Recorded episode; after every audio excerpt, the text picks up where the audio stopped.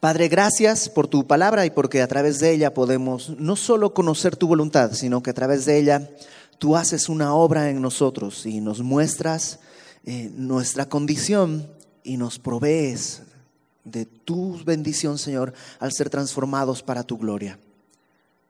Aquí estamos, Señor. Abre nuestro corazón para que tú siembres lo que tú tienes y que pueda haber abundante fruto. Te lo rogamos en el nombre de Jesucristo, nuestro Salvador. Amén. En el capítulo 14, lo habíamos estado estudiando las semanas pasadas ya, eh, Jesús está con sus discípulos en esto que se llama, eh, pues comúnmente como la última cena, el discurso en el aposento alto está con ellos y les dice en el versículo 15, que es un poquito lo que vimos la semana pasada, si me amáis, guardad mis mandamientos. Y yo rogaré al Padre y os dará otro consolador para que esté con vosotros para siempre. ¿Quién es este consolador? Verso 17. El Espíritu de verdad, al cual el mundo no puede recibir porque no le ve ni le conoce. Pero vosotros le conocéis porque mora con vosotros y estará en vosotros. Jesús comienza a hablar de, de alguien que vendría.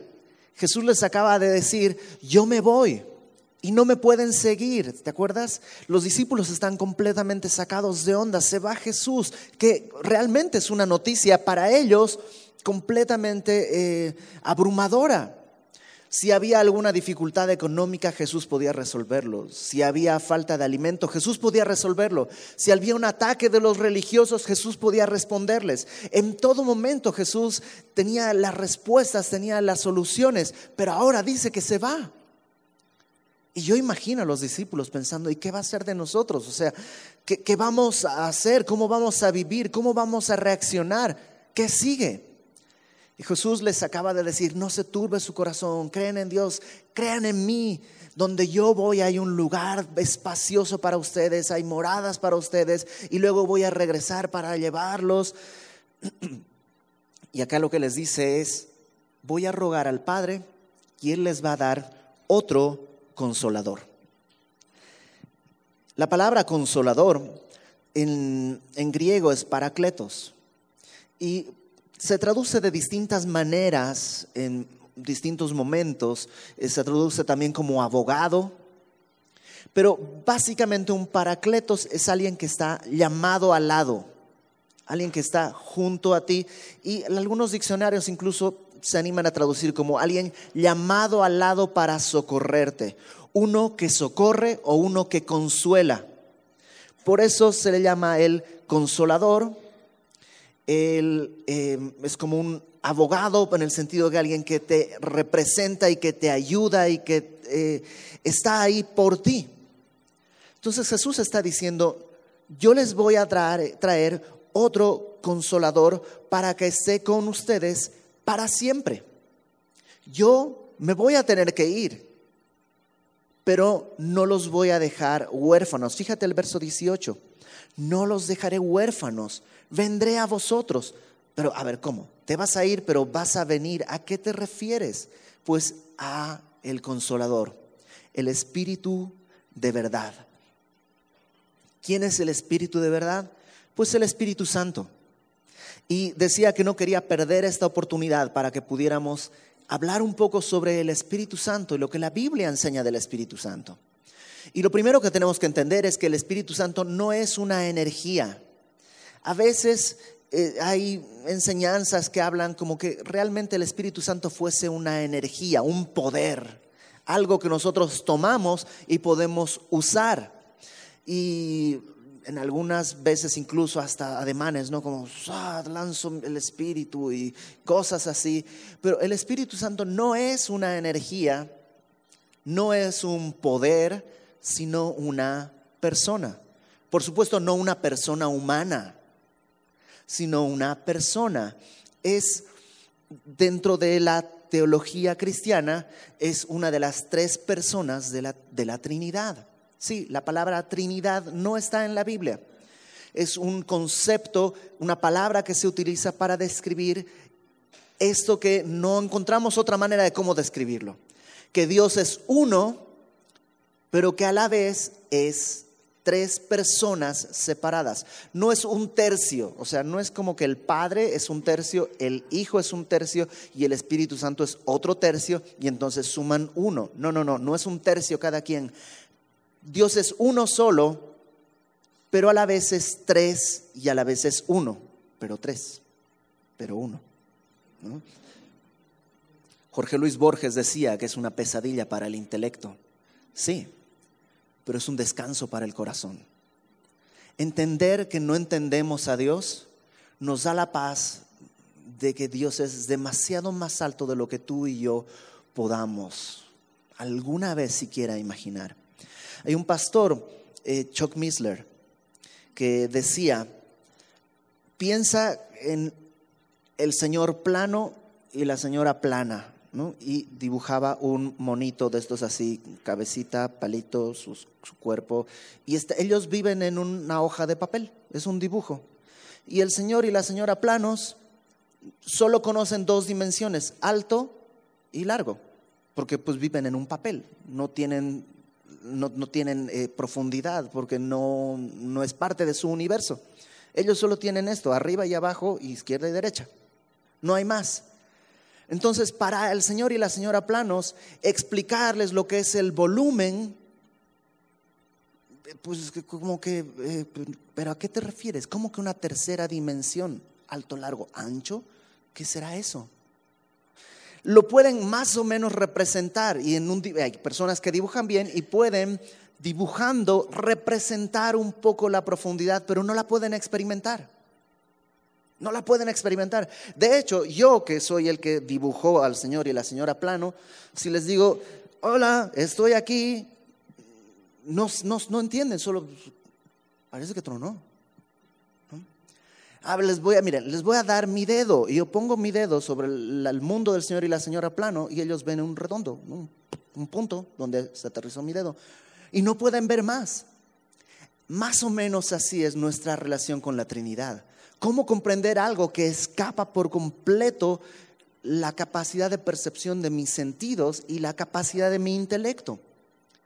Pero simplemente acá en este pasaje en el que estamos, está hablando Jesús, que rogará al Padre, entonces son dos distintos, y que el Padre dará, ¿qué cosa? Otro consolador. Son tres distintos, pero la Biblia una y otra vez nos enseña que Dios es uno. El Espíritu Santo no es una energía que emana del Padre o del Hijo. El Espíritu Santo es una persona separada y distinta dentro de esta triunidad. Yo sé que no es fácil de entender, mucho más complicado de explicar, pero eso es. ¿Por qué no es una energía? Porque en distintos pasajes lo vemos, vemos al Espíritu Santo mostrando atributos que no son de una energía. Por ejemplo, en 1 de Corintios capítulo 2, 1 de Corintios capítulo 2, versículo 10.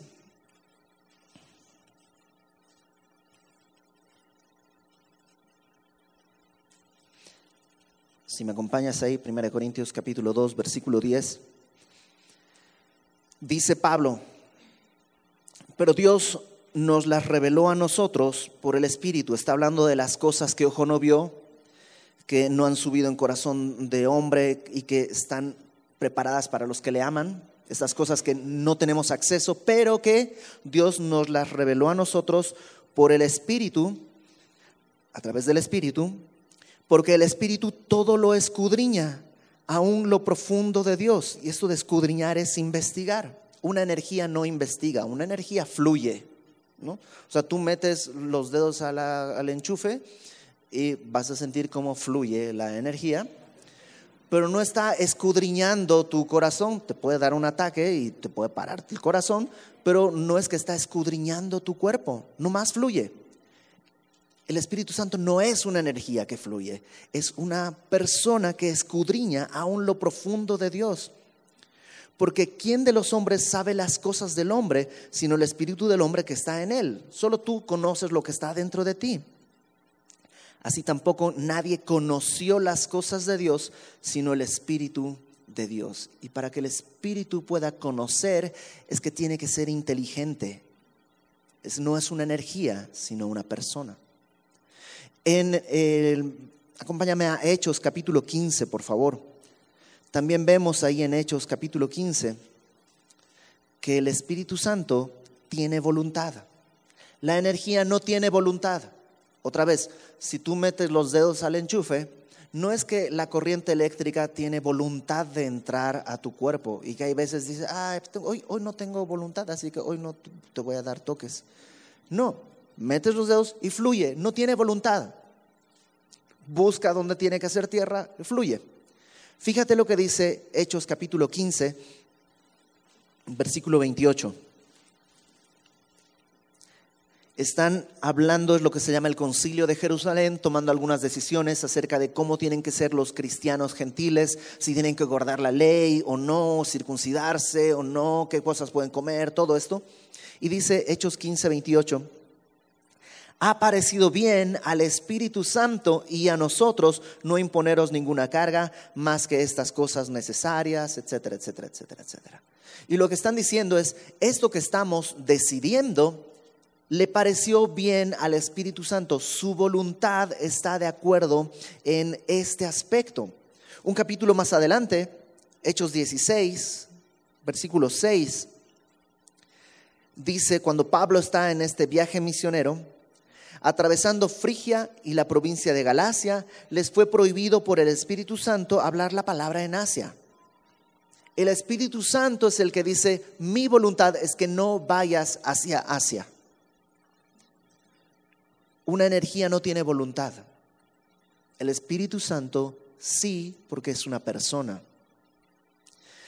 Y además el Espíritu Santo tiene emociones.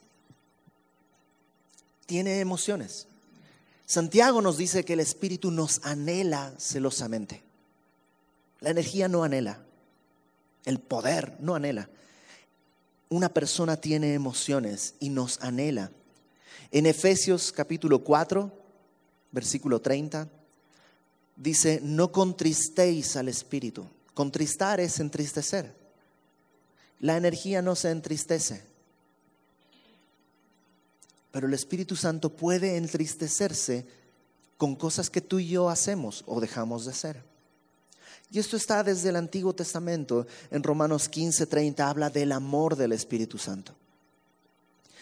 Entonces, cuando hablamos del Espíritu, quítate un poco la idea que a lo mejor alguna vez escuchaste que es como un poder y necesitas el Espíritu, ah, vendrá el poder y con ese poder voy a poder poder. No, no es una energía que viene a ti, sino es una persona que tiene voluntad y tiene emociones y es Dios. Ahora, ya que entendimos eso, volvamos a Juan 14, por favor dice, yo les daré otro consolador para que esté con vosotros para siempre, el Espíritu de verdad. Este atributo que es de Cristo. Jesucristo es el camino, la verdad y la vida. O sea, es la misma naturaleza, pero separados en persona, al cual el mundo no puede recibir porque no le ve ni le conoce, pero vosotros le conocéis porque mora con vosotros y estará en vosotros. A ver, dice, el mundo no le puede recibir porque no le conocen, no le ve, pero ustedes sí le conocen. Y yo imagino a los discípulos, ¿le conocemos? ¿Cómo? ¿Cuándo? ¿Dónde? O sea, ¿de qué estás hablando Jesús? Y Jesús les dice, es que mora con vosotros. Y ese es un primer punto.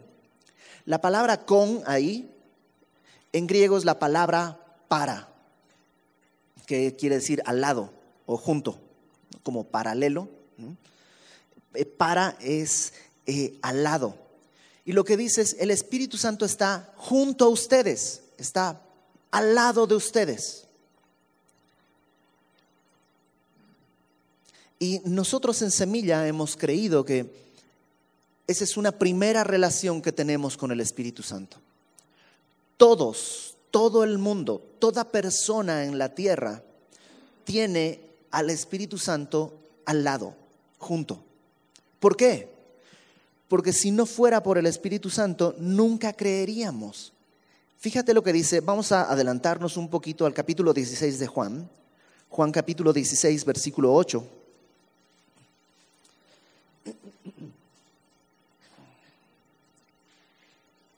Voy a leer desde el versículo 7. Eh, Juan 16, 7. Pero yo os digo la verdad, os conviene que yo me vaya. ¿Te imaginas escuchar eso? ¿Cómo que nos, a, quién se le ocurre que nos convendría que tú te vayas, Señor Jesús? Es lo opuesto a que nos convenga. Pero Jesús está diciendo, les conviene que yo me vaya, porque si no me fuera, el consolador no vendría a vosotros. Mas si me fuere, os lo enviaré, y cuando Él venga, convencerá al mundo de pecado, de justicia y de juicio. El Espíritu Santo es el que nos convence de pecado, de justicia y de juicio. ¿Te das cuenta que no dice de pecados en plural? Porque lo primero que Dios quiere hacer no es convencerte de pecados.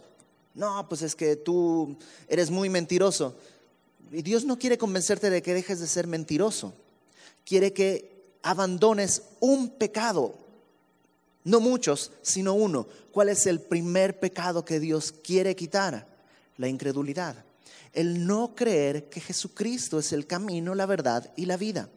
Por eso, toda persona en este planeta tiene al Espíritu Santo al lado, convenciéndole de pecado, de justicia y de juicio. Desde que naciste, el Espíritu Santo estaba a tu lado diciéndote, eres un pecador. No hablo de tu mentira, no hablo de tus malos pensamientos, hablo de la incredulidad. Necesitas creer que Jesucristo es el Señor, el camino, la verdad y la vida, y que nadie va al Padre sino a través del Hijo. Y ahí estuvo, estuvo, estuvo, estuvo toda la vida. La persona que tú le estás compartiendo el Evangelio, nunca vas a llegar a través del razonamiento. Es bueno compartir el Evangelio, porque a través de eso el Espíritu Santo puede llegar a su corazón y entonces convencerle de pecado, de justicia, es decir, que solo Jesús es el justo, y de juicio, que si no toma el camino, está en camino de la perdición eterna. Todos tenemos esta primera relación. Algunos de acá ya escuchamos ese testimonio. ¿Te acuerdas cuando Jesús dice, hay un solo pecado que es imperdonable. Las blasfemias, cualesquiera que sea, a los hombres se les perdonarán, pero la blasfemia contra el Espíritu Santo no será perdonada. ¿Qué quiere decir eso? ¿Será que si yo insulto al Espíritu Santo, ya Dios no me va a perdonar? No, no es eso. Porque yo, Ibert, como persona, yo insulté al Padre, al Hijo y al Espíritu Santo de mil maneras a propósito con el, con el objetivo deliberado de tentar a Dios a ver qué hace, a ver si es cierto que puede contra mí. Lo hice una y mil veces y Dios me perdonó. Entonces no habla de ese tipo de blasfemia. ¿Qué es la blasfemia contra el Espíritu Santo? Hay muchas maneras de entenderlo, pero digámoslo así. Si tú y yo rechazamos el testimonio que viene del Espíritu Santo, que viene a convencerte de pecado y te dice necesitas de Jesucristo, necesitas un Salvador, necesitas ser salvado. No, no quiero, eso no es para mí, yo no soy religioso, quiero vivir mi vida, soy joven, tal vez algún día, no, no, no, no, no, no. Estoy rechazando, esa es la blasfemia contra el Espíritu Santo. Y si rechazo eso, entonces no hay nada más. No hay esperanza. No hay ningún otro camino porque estoy rechazando lo único que me puede llevar al Padre, el entender, gracias al testimonio del Espíritu, que Jesucristo es el único camino. Otro pastor lo define así. El Padre eh, amó al mundo, pero el mundo rechazó al Padre, dio su ley, rechazó a Dios, entonces envía al Hijo. Y el Hijo también fue rechazado y crucificado y despreciado. Ahora envía al Espíritu a dar testimonio de la necesidad de un Salvador.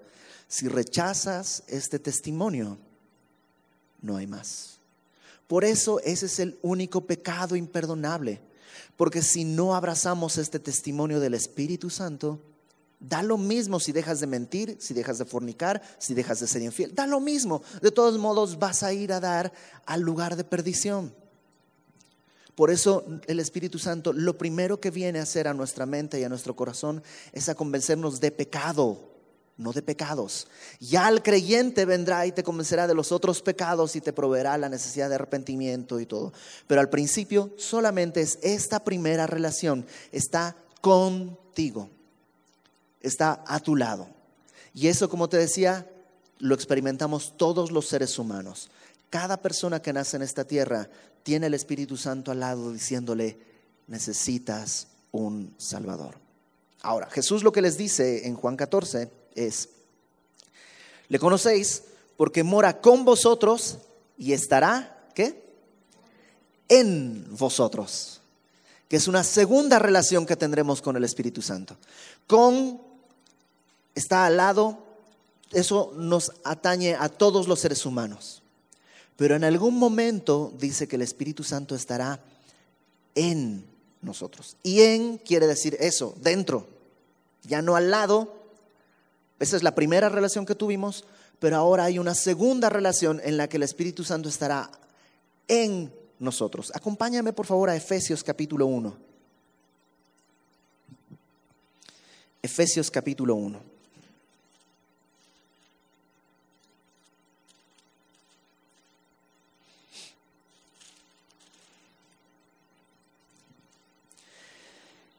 Efesios 1, versículo eh,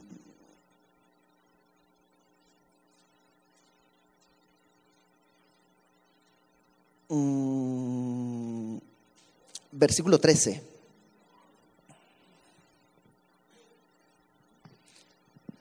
Dice Efesios 1:13. En Él, en Cristo, también vosotros, habiendo oído la palabra de verdad, la palabra de verdad habla de Jesús, que es la verdad, y es testimoniada por el Espíritu de verdad que te está llamando a arrepentirte de este pecado. Pero cuando has oído la palabra de verdad, dice, el evangelio de vuestra salvación y habiendo creído en él, en Cristo, o sea, ya creíste, te convenció de pecado, de juicio y de justicia, ya creíste, dice, fuisteis sellados con el espíritu de la promesa, que es las arras de nuestra herencia hasta la redención de la posesión adquirida para alabanza de su gloria. Dicho de otro modo, cuando escuchas el Evangelio, cuando crees en Cristo, cuando le entregas tu vida al Señor, entonces el Espíritu Santo pasa de estar junto a ti, a tu lado, contigo, a estar en ti, dentro de ti, como un sello la palabra arras ahí en, el versículo 14 es una palabra que tenía muchos significados, pero era como un sello, era, eh, podías traducirlo como garantía o como adelanto. El día de hoy podríamos más o menos entender la relación como cuando vas al súper y dice, apártalo con 200 pesos. Entonces, ¿qué estás? Das un arras, 200 pesos para como garantía, como adelanto de que te vas a llevar ese producto a tu casa después. De hecho, el anillo de compromiso en griego es arrabón. Proviene de esta. ¿Por qué? ¿Qué quiere decir el anillo de compromiso? Estoy dándote una señal, una promesa de que nos vamos a casar. Y de alguna manera es eso. El Espíritu Santo viene a estar dentro de nosotros como una garantía de que Jesús está diciendo, voy a venir y donde yo estoy, yo quiero que tú estés. Pero ¿cómo? Pues tú vas a estar conmigo. Y para que te quede bien claro y estés seguro, está mi espíritu como garantía, como adelanto. Estás sellado. En una palabra, eres salvo. Todo ser humano tiene el Espíritu Santo al lado, pero solo el creyente tiene el Espíritu Santo en Él. Solo el, creyente ha sido sellado con su espíritu. ¿Cómo? Cuando te aprendes cuántos versículos viene esto. No, no tiene que ver con entendimiento en ese sentido, sino cuando has creído que Jesucristo es el único camino, la única verdad. Ahora, ¿cuándo pasó eso en la vida de los discípulos? Porque les dijo, el Espíritu Santo que está con vosotros, pero estará futuro en ustedes. ¿Cuándo estará? Bueno, ahorita no puede porque ahorita ustedes todavía pues no han recibido la redención, no he pagado por sus pecados, no he ido a la cruz, no he resucitado. Ahorita el Espíritu Santo no puede estar en ustedes, está con ustedes, pero estará en ustedes. ¿Dónde se da eso? Bueno, acompáñame a Juan capítulo 20. Juan capítulo 20,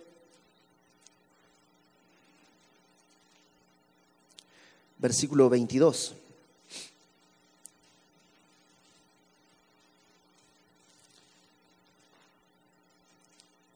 Esto es después de la resurrección. Jesús ya murió, ya resucitó, ya se les apareció a los discípulos ahí.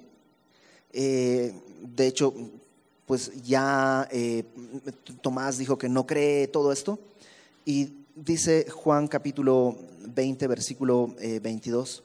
Jesús les dice, habiendo dicho esto, sopló y les dijo, recibid el Espíritu Santo. Y entonces pasa del Espíritu Santo de estar al lado suyo a estar dentro de ellos. De aquí viene igual y esta costumbre que has seguramente visto en la tele de alguien que sopla y se caen y todo. Viene de este pasaje. Pero esto sucede solo una vez. ¿Por qué? Porque hasta ese momento no había creyentes, no había iglesia. Jesús está inaugurando toda una nueva era. Ya pagué por sus pecados, ya resucité trayendo la justificación. Les dije que estaba al lado suyo, pero ahora reciban el Espíritu dentro de ustedes. Recíbanlo dentro de ustedes. Y espíritu en la Biblia, en el lenguaje, es la palabra, la misma palabra neuma, que quiere decir espíritu y aire. Por eso sopla y como es el espíritu de Cristo, entra en ellos. Ahora, acompáñame por favor a Lucas, capítulo 24. Lucas capítulo 24.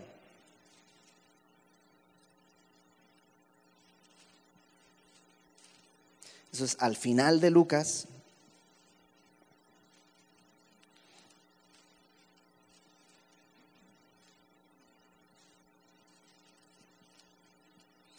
y versículo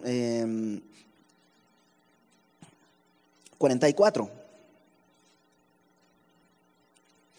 es la misma escena que acabamos de leer en Juan, cuando Jesús se aparece delante de ellos y les dice reciban el Espíritu. Es la misma escena, pero ahora narrada eh, en, en el Evangelio de Lucas. Lucas 24, 44 les dijo, estas son las palabras que os hablé estando aún con vosotros eh, que era necesario que se cumpliese todo lo que está escrito de mí en la ley de Moisés, en los profetas y en los salmos. Entonces les abrió el entendimiento para que comprendiesen las escrituras y les dijo, así está escrito, y así fue necesario que el Cristo padeciese y resucitase de los muertos al tercer día y que se predicase en su nombre el arrepentimiento y el perdón de pecados en todas las naciones, comenzando desde Jerusalén. Y vosotros sois testigos de estas cosas. He aquí, yo enviaré la promesa de mi Padre sobre vosotros, pero quedaos en la ciudad de Jerusalén hasta que seáis investidos de poder desde lo alto. Un par de cositas. Número uno, cuando ya el Espíritu entra en ellos, sucede algo importante. Comprenden las escrituras dice ahí, les abrió el entendimiento, versículo 45, para que comprendiesen las escrituras. Una de las cosas que sucede cuando el Espíritu Santo viene a estar dentro de ti es que es como que te quitaran un velo de los ojos y comprendes las escrituras. Tal vez te sucedió, a mí me pasó. Yo traté de leer la Biblia y la verdad era como comer arena, así como que, ¿qué, libro tan raro? No le entiendo, no, no tiene sentido. Dicen que es una gran obra maestra, pero pues para mí pues, está bien escrito, pero la verdad es que no, no tenía ningún valor espiritual. Pero una vez que creí y volví a abrir la palabra, todo fue distinto. Todo fue distinto y seguramente te sucedió a ti también. Una vez que el Espíritu pasa a estar dentro de ti, las escrituras se abren a tus ojos. Pero no solo eso, aquí hay algo raro, porque Jesús les dice en el versículo 49 de ahí de Lucas 24, he aquí, yo enviaré la promesa de mi Padre sobre vosotros. Ah, caramba. La promesa del Padre era el Espíritu Santo pero no que ya la tenemos, ya soplaste, ya la recibí, ¿me la vas a quitar? ¿O, o, nomás fue como en el cine el adelanto y ya se acabó y espérate la versión final? ¿A qué se refiere? Se refiere a una tercera relación que tendremos con el Espíritu Santo. Déjame hacer un resumen. Todo hombre tiene el Espíritu Santo al lado, junto. ¿Por qué? porque todo hombre necesita ser convencido de pecado, de juicio y de justicia. Cuando hemos creído, el día, no sé cómo fue, no sé si fue en tu casa leyendo la Biblia y dijiste, Señor, entiendo mi condición de pecador, ven a mí. No sé si fue en un alcance evangelístico, no sé si fue en la iglesia o alguien te predicó y te dijo, haz esta oración, levanta la mano, no importa. En el momento en que hayas creído, el Espíritu Santo pasó de estar a tu lado para estar dentro de ti, en ti. Pero falta una tercera cosa. Todo creyente tiene el Espíritu Santo en él. Pero te has dado cuenta que no todo creyente está caminando de la misma manera. Hay creyentes apáticos. Hay creyentes que son salvos, pero que en su vida hay amargura, que hay creyentes que proclaman al Evangelio por todas partes y adoran a Dios. Y hay creyentes que tal vez no les da vergüenza el Evangelio, pero su boca está como cerrada y mm, como que les cuesta hablar y como que no tienen la capacidad, la Biblia le llama el denuedo para hablar. ¿Por qué?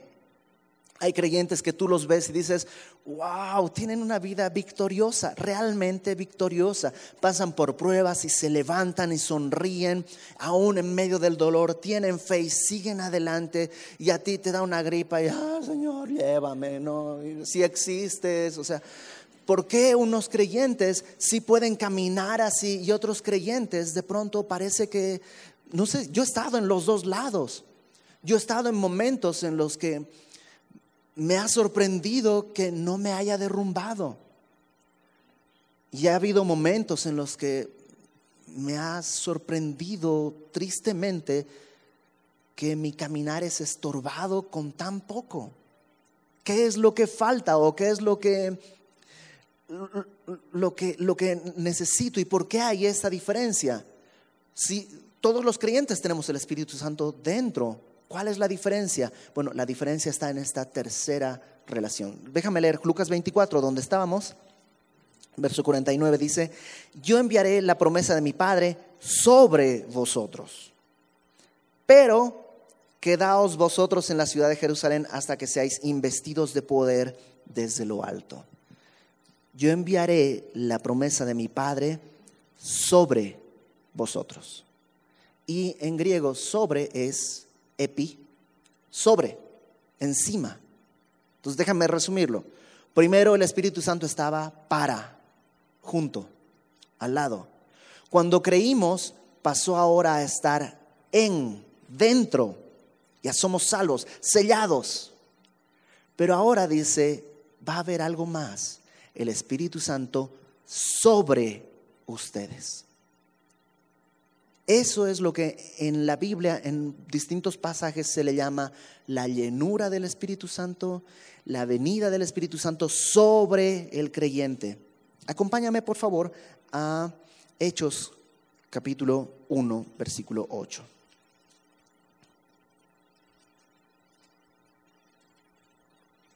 Hechos 1, 8.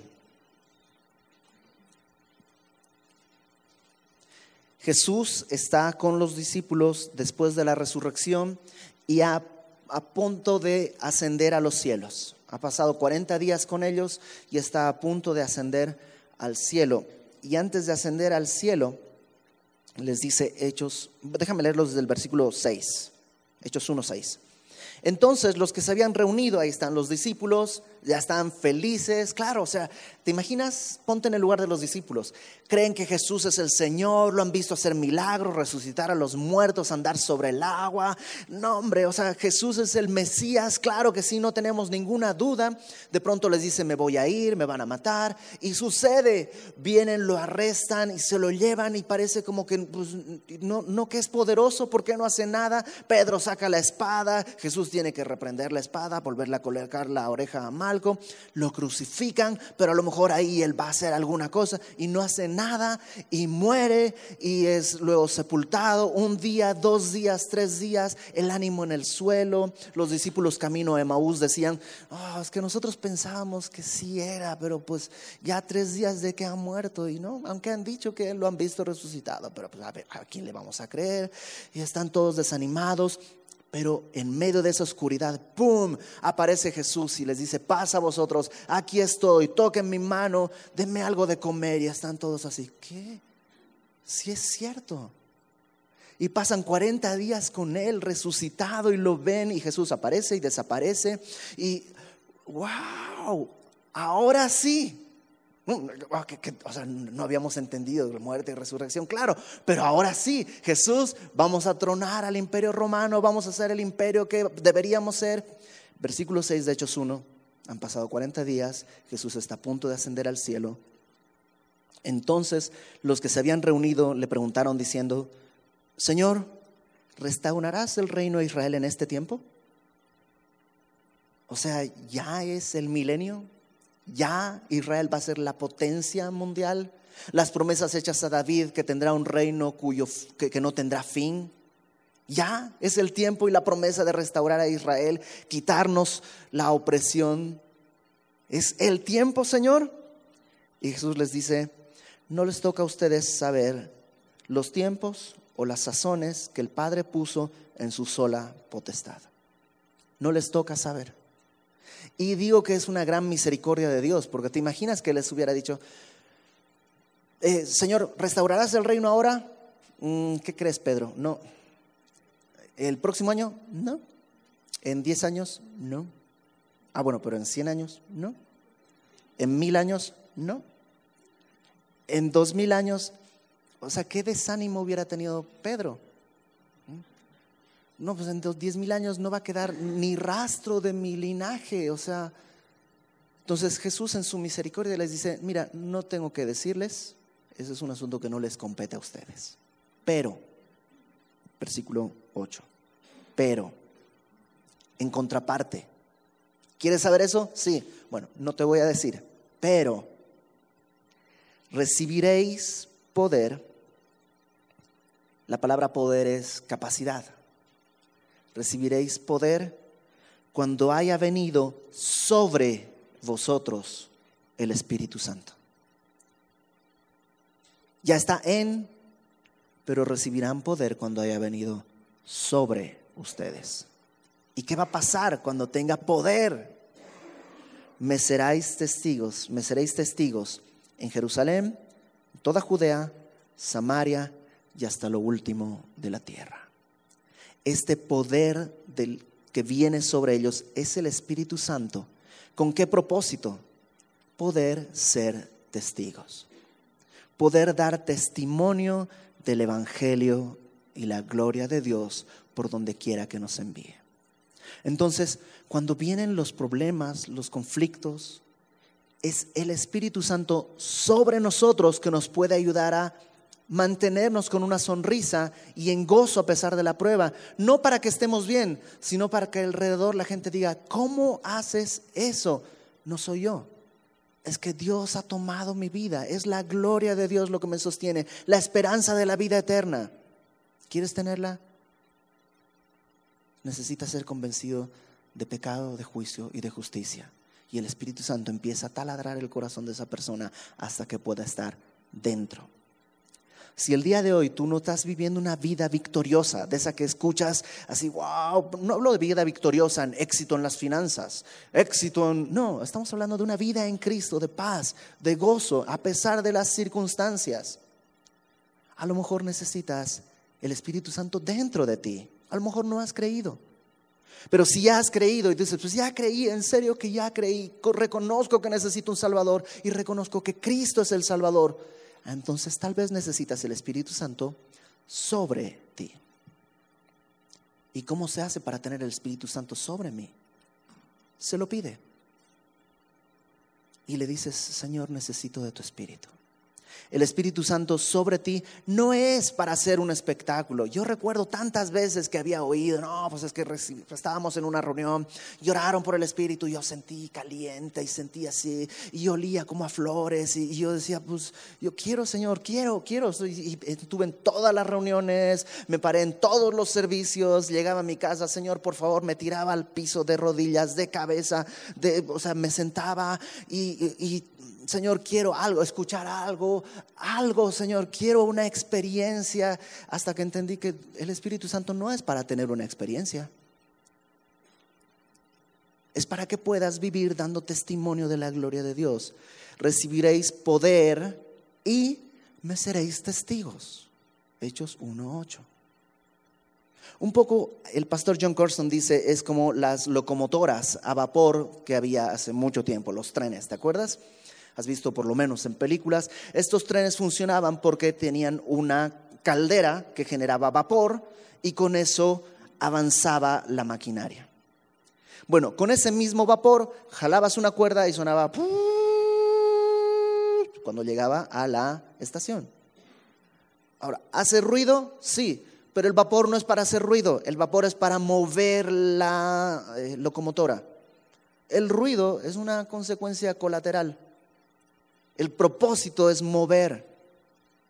Pero a veces se ha buscado tanto el ruido y a veces queremos más el ruido que mover. Y yo recuerdo tanto desear eso. Quiero hablar en lenguas, quiero tener algo, algo. Y Dios dice, ¿por qué no comienzas dejando ciertas amistades? Yo te voy a ayudar. ¿Por qué no comienzas dejando ciertas cosas? ¿Por qué no comienzas leyendo tu Biblia? Yo estoy aquí para darte el poder. En tu carne no lo puedes hacer. No, no tienes la capacidad de levantarte a leer tu Biblia.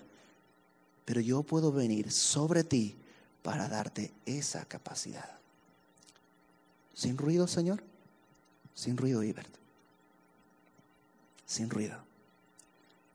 Y Dios en su misericordia me permitió dejar cosas y soltar cosas y caminar sin mucho ruido, pero con los ojos puestos en el autor y consumador de mi fe, que es el Señor Jesucristo. Para eso está el Espíritu Santo sobre el creyente. Jesús le dice a sus discípulos, ahorita está con ustedes, pero va a estar dentro de ustedes. En el debido tiempo, sopló y fueron salvos. Y creyeron y ahí estaba dentro el Espíritu, como cuando tú creíste. Pero si tu vida el día de hoy está de tropiezo en tropiezo, si tu fe sientes que está débil, acuérdate, tu fe no tiene que ser grande. Del tamaño de una semilla de mostaza es suficiente. A veces decimos, Señor, aumentame la fe. Y Dios dice, ¿para qué? Alcanza con un poquito. Pero tienes que ponerla en mí. Y si tú sientes que estás así, de derrota en derrota, a lo mejor es tiempo de pedir que el Espíritu Santo venga sobre ti. Y el día de hoy es una buena oportunidad. Y no esperes fuegos artificiales, ruidos, que se muevan. O sea, si se mueve la tierra, vamos a salir corriendo todos. Pero cree que, que Dios está escuchándote. Jesucristo dijo, si ustedes que son malos saben dar buenas dádivas a sus hijos, que si tu hijo te pide un pan, no le vas a dar una piedra. Su hijo te pide un pescado, no le vas a dar una serpiente. Si nosotros siendo malos sabemos dar buenas dádivas a nuestros hijos, ¿cuánto más el Padre no dará el Espíritu a quien se lo pida? ¿Qué necesito? Solo reconocer, Señor, estoy cansado de pelear contra el pecado y ser derrotado.